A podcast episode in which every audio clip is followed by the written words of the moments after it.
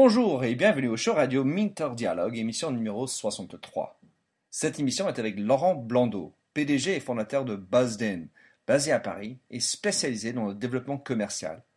Laurent a précédemment travaillé en tant que directeur commercial et de développement de Call in Europe et avant ça une carrière chez DPS et puis à Canal+, où il était en charge du business development et des nouvelles canaux de vente. J'ai rencontré Laurent grâce à notre passion partagée de nouvelles technologies chez NetExplo, le formidable observatoire et forum des nouvelles technologies avec lequel je suis maintenant associé en tant que directeur des médias internationaux. On a discuté avec Laurent de la frontière fâcheuse entre la vie privée et professionnelle en entreprise, la vente 2.0 et ses sources d'inspiration. Bonne écoute.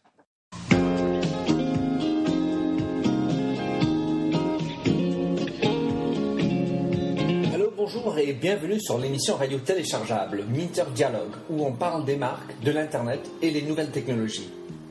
Je suis Minter Dial, votre compère pour cette émission radio téléchargeable, autrement dit un podcast. Je suis auteur du blog minterdial.fr où vous trouverez les show notes pour l'entretien qui suit, avec l'ensemble des sites et des liens cités dans l'émission. Si vous lisez anglais, j'ai également mon blog en anglais, themindset.com, T-H-E-M-Y-N-D-S-E-T. Plongeons alors dans cette nouvelle émission de Minter Dialogue. Bonjour et bienvenue au show radio Minter Dialogue. Ce matin, je suis en Skype. Je suis basé à Londres aujourd'hui et je suis en ligne avec Laurent Blondeau, que, qui j'ai rencontré euh, au NetExpo. Alors, Laurent, explique-nous un peu qui tu es, ce que tu fais, et puis on va parler de NetExpo. Ok. Écoute, euh, salut Minter, ben moi je suis à Paris euh, avec le Skype, avec à peu près le même temps qu'en Angleterre, mais bon. C'est ça. On partage euh, nos cœurs, c'est déjà bien. Les cœurs et le temps. Alors, NetExplo, oui, effectivement, moi ça m'a pas mal bouleversé comme événement parce que c'est quelque chose qui parle évidemment des, des révolutions numériques un peu partout, mais surtout par, euh, par l'apport en fait, des technologies dans la vie quotidienne euh, euh, de gens, plus ou moins isolés d'ailleurs, avec des projets formidables hein, qui sont sourcés autour de la Terre et qui prennent vie, hein, et, qui j'espère après prennent un, train industriel, parce que le but c'est qu'effectivement après ce soit développé pour pour changer la vie. Quoi. C'est ça qui m'a beaucoup intéressé dans ce, dans ce forum, c'est la capacité à sourcer euh, autour de la Terre très rapidement des, initiatives parfois, mais vraiment embryonnaires, euh, venues de gens euh, vraiment très modestes, qui ont l'étincelle à un moment donné, qui se disent ben, maintenant que j'ai capacité de réseau, tous ces devices, cette capacité à me mettre en réseau moi-même autour du monde, eh bien, euh, euh, je, peux trouver euh, très facilement des partenaires et puis un écho une idée que j'ai eue. Donc moi, j'ai beaucoup apprécié. Puis un rythme, effectivement, autour de NetExplo de l'Observatoire, avec des conférences toute, l'année. Et donc c'est une initiative très sympathique. Alors, Laurent, la semaine dernière, tu étais à Paris, moi je n'y étais pas, mais il y a eu vendredi, il y a un événement particulier chez NetExpo. Explique-nous ce qui s'est passé. Oui, alors c'était le c'est ce qu'ils ont appelé donc le NetExpo Change, qui était la première édition, euh, je dirais un peu plus centrée sur, euh, sur les problématiques d'entreprise euh, aujourd'hui. Hein. C'est-à-dire peut-être moins sur des initiatives de micro-chercheurs, de micro-entrepreneurs autour du monde, mais plus sur les entreprises, principalement françaises, comment elles appréhendent et ce qu'elles peuvent attendre hein, de, ces mouvements médias sociaux, du web 2.0, de, toutes ces communautés qui parlent autour d'elles et euh, qu'elles écoutent plus ou moins bien. C'est-à-dire, euh, elles ont un peu tendance à se réfugier derrière des, concepts et des, euh, des réflexes hein, de, communication un peu dépassés. Donc, elles doivent appréhender aujourd'hui comment les communautés parlent d'elles et, comment elles créent une nouvelle capacité de, relation avec les marques.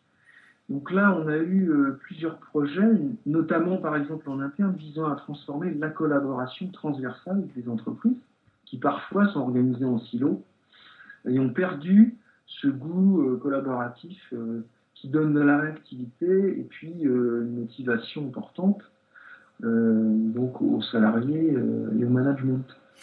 Donc on a vu plusieurs initiatives comme ça je sais que tu vas écrire un, billet là-dessus, donc si, ça, si le timing avec la sortie, la publication de cet entretien coïncide, je le mettrai sans doute dans les show notes.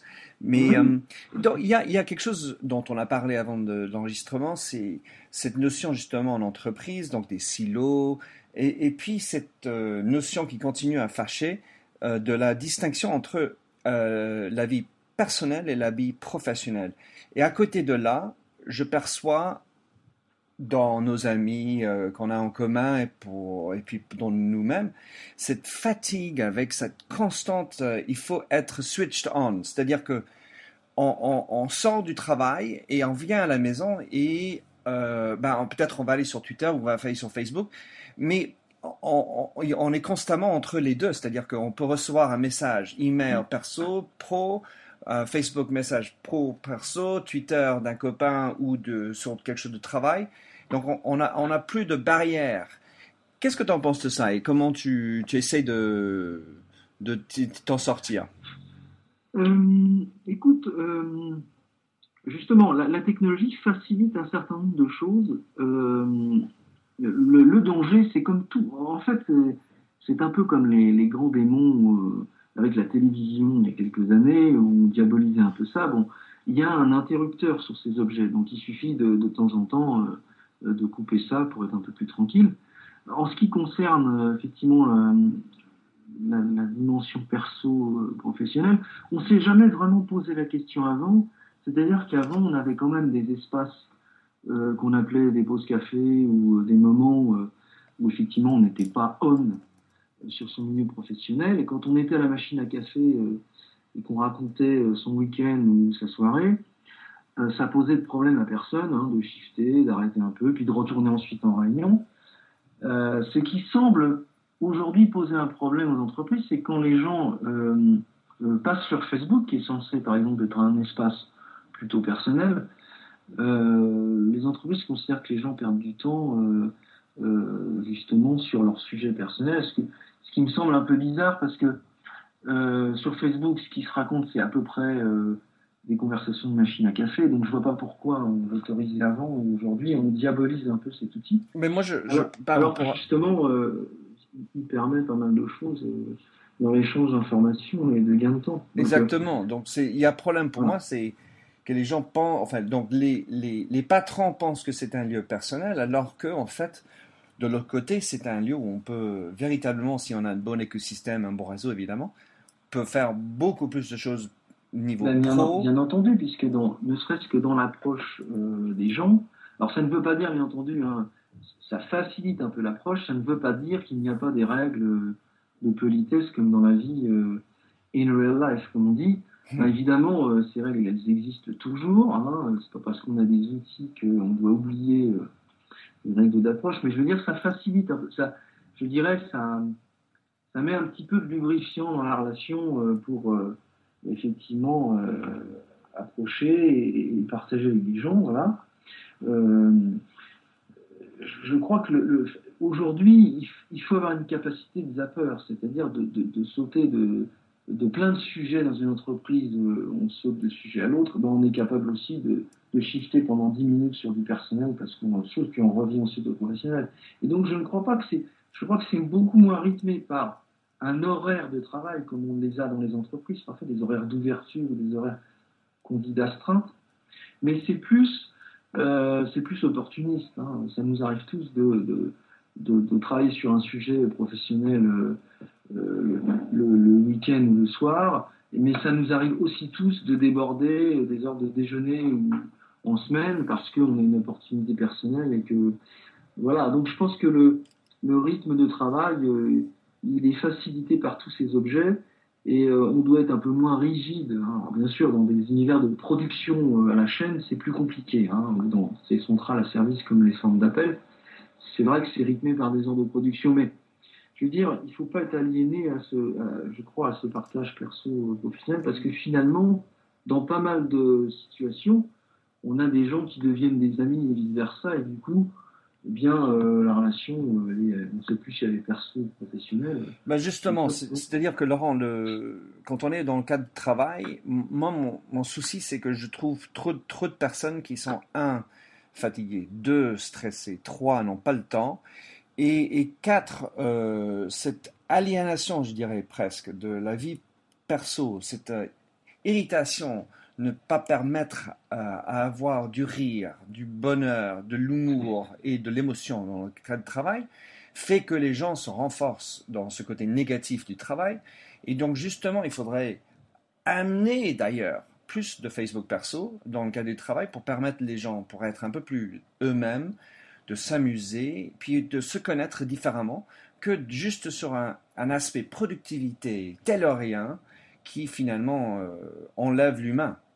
Oui, bien entendu, mais moi je crois que c'est une opportunité. Toutes ces, communautés euh, apportent du sourire, hein, apportent déjà euh, des échanges d'informations, mais apportent aussi beaucoup de sourire dans la forme, parce que c'est moins formel justement. C'est-à-dire mhm. qu'on ne s'ennuie pas, voilà, on ne se tourne pas autour du pot on se dit les choses, on échange, euh, parfois même on s'y amuse un peu parce qu'il faut se détendre et c'est normal.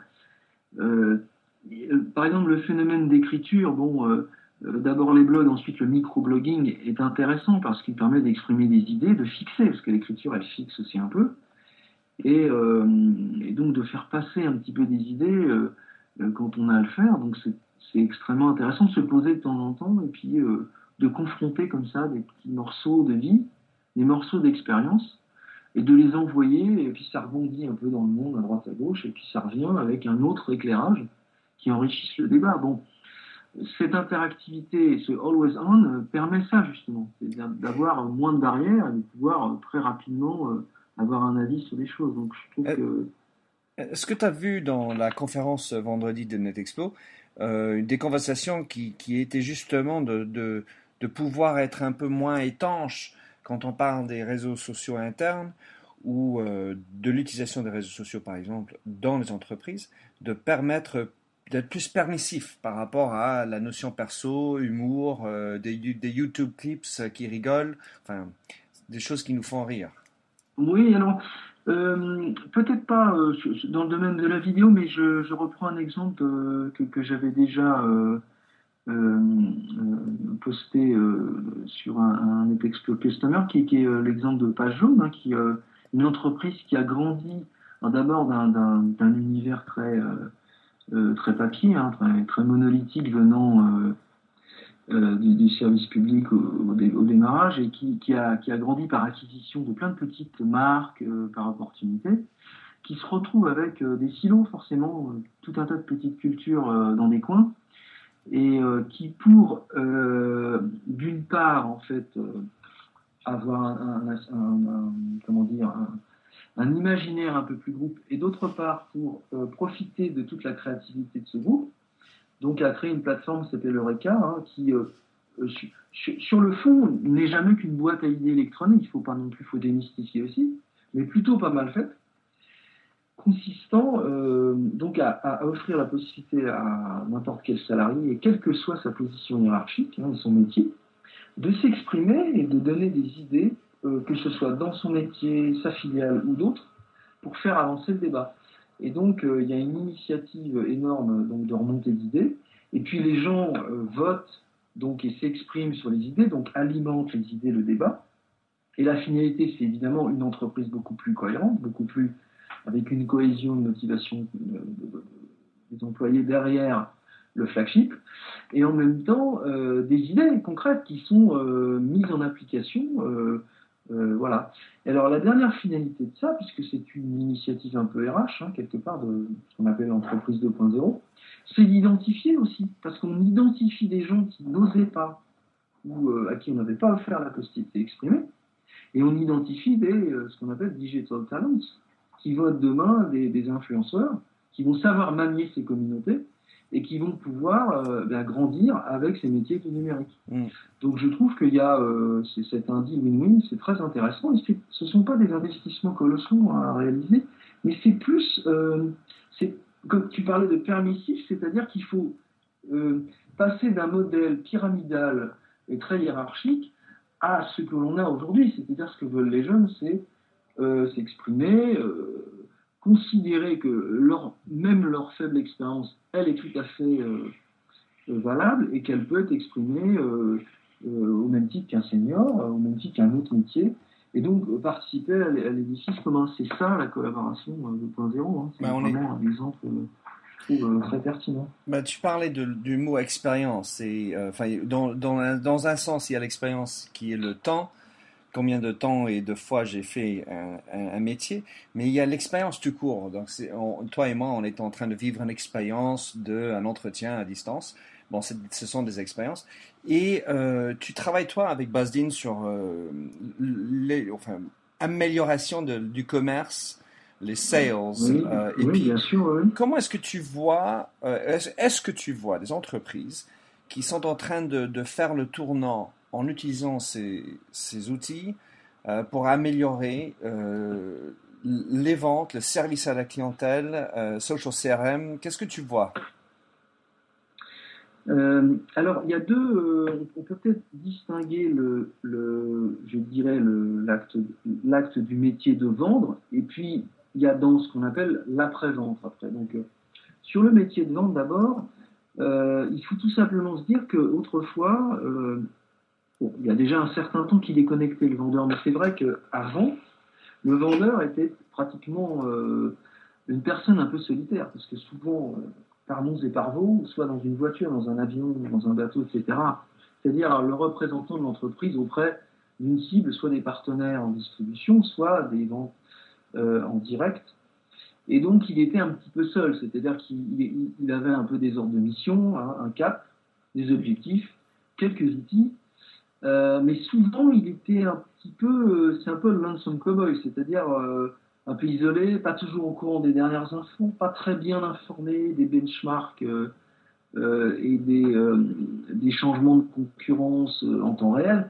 Bon, donc l'opportunité des outils aujourd'hui, c'est de le relier beaucoup plus vite et qu'il soit extrêmement mieux informé en temps réel, parce que tout simplement, le client est mieux.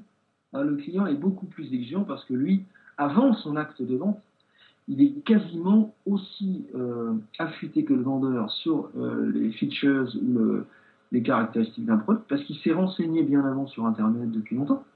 Il a consulté des communautés, des forums, donc il est bien, parfois euh, bien plus informé que le vendeur. Donc le vendeur doit être lui, comment dire, plus un, plus un placeur dans le contexte de l'acheteur. C'est-à-dire que ce produit c'est le même, mais il doit savoir le placer dans le contexte du besoin vraiment, qui est beaucoup plus one-to-one euh, qu'avant. Donc euh, il y a un problème d'information aujourd'hui. Alors il y a des plateformes qui se sont créées pour évidemment mettre les, vendeurs en chat permanent et donc échanger bien sûr avec le siège ou avec d'autres forces de vente. Ça, ça existe. Euh, Évidemment, on peut pas faire la promotion de Salesforce, mais Salesforce et Chatter euh, euh, a été un des pionniers là-dessus de, plateformes collaboratives euh, pour les, Salesforce. et puis je dirais qu'après, sur la prévente, donc là on va parler plutôt des hotlines, parce qu'aujourd'hui ça se constitue beaucoup soit sur le web, sur des chats, soit sur des hotlines de téléphone. Donc là, on est plus sur une relation, euh, là aussi, un peu permanente, parce que euh, avant, euh, finalement, on n'osait pas appeler l'outline, soit elle était engorgée, soit elle répondait pas, ou mal, avait pas de formation.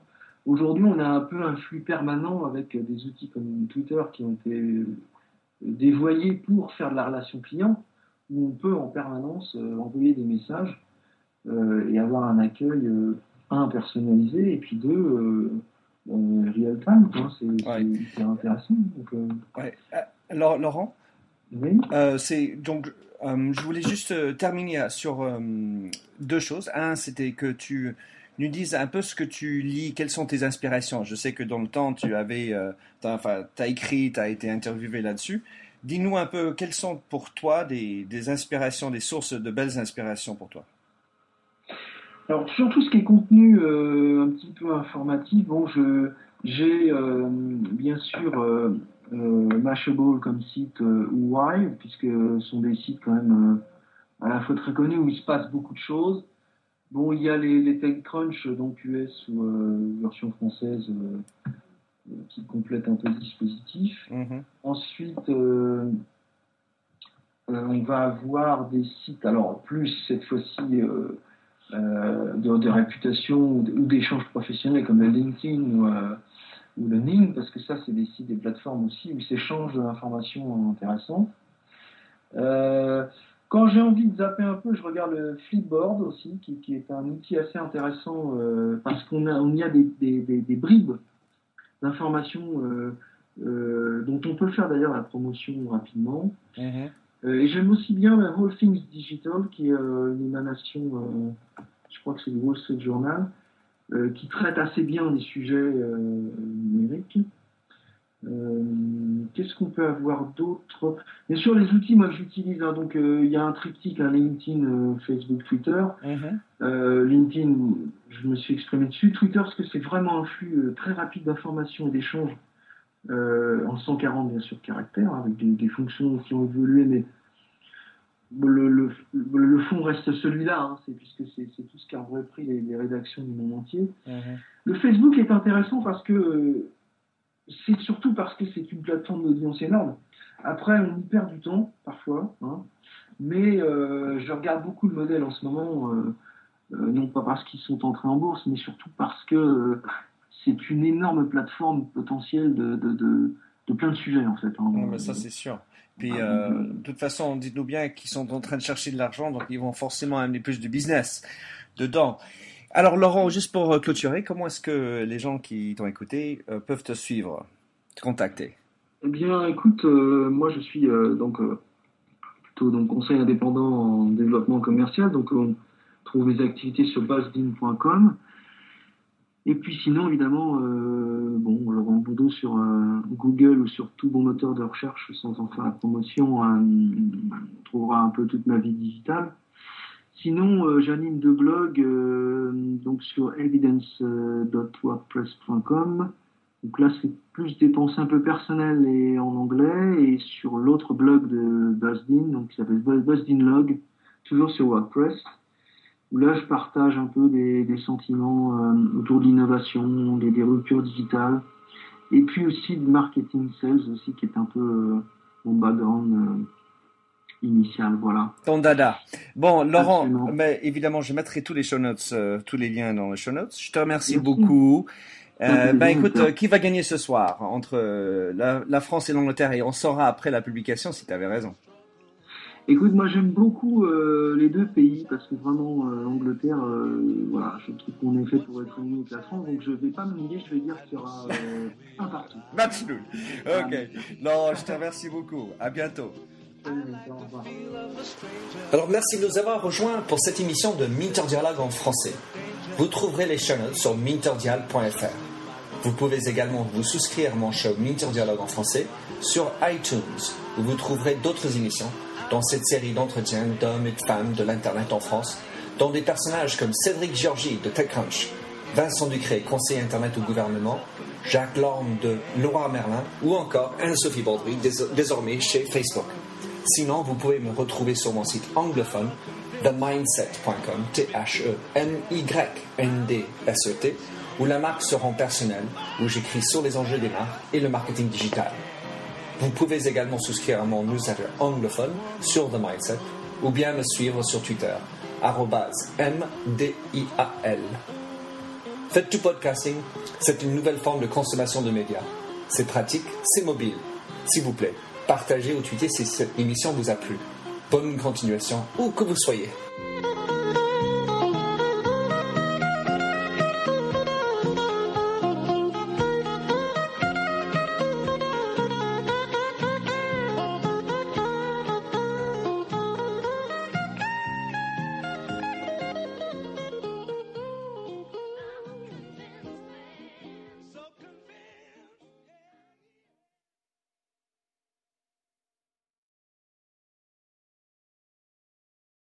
Welcome, change agents, to your go to place for stories that ignite your spirit, fuel your purpose, and connect us all. We believe in the incredible power of the human spirit, its boundless resilience, and the inspiration it brings to our lives. On the Driving Change podcast, we'll journey together through the extraordinary yet very relatable experiences of some of the most amazing people on earth. Our mission?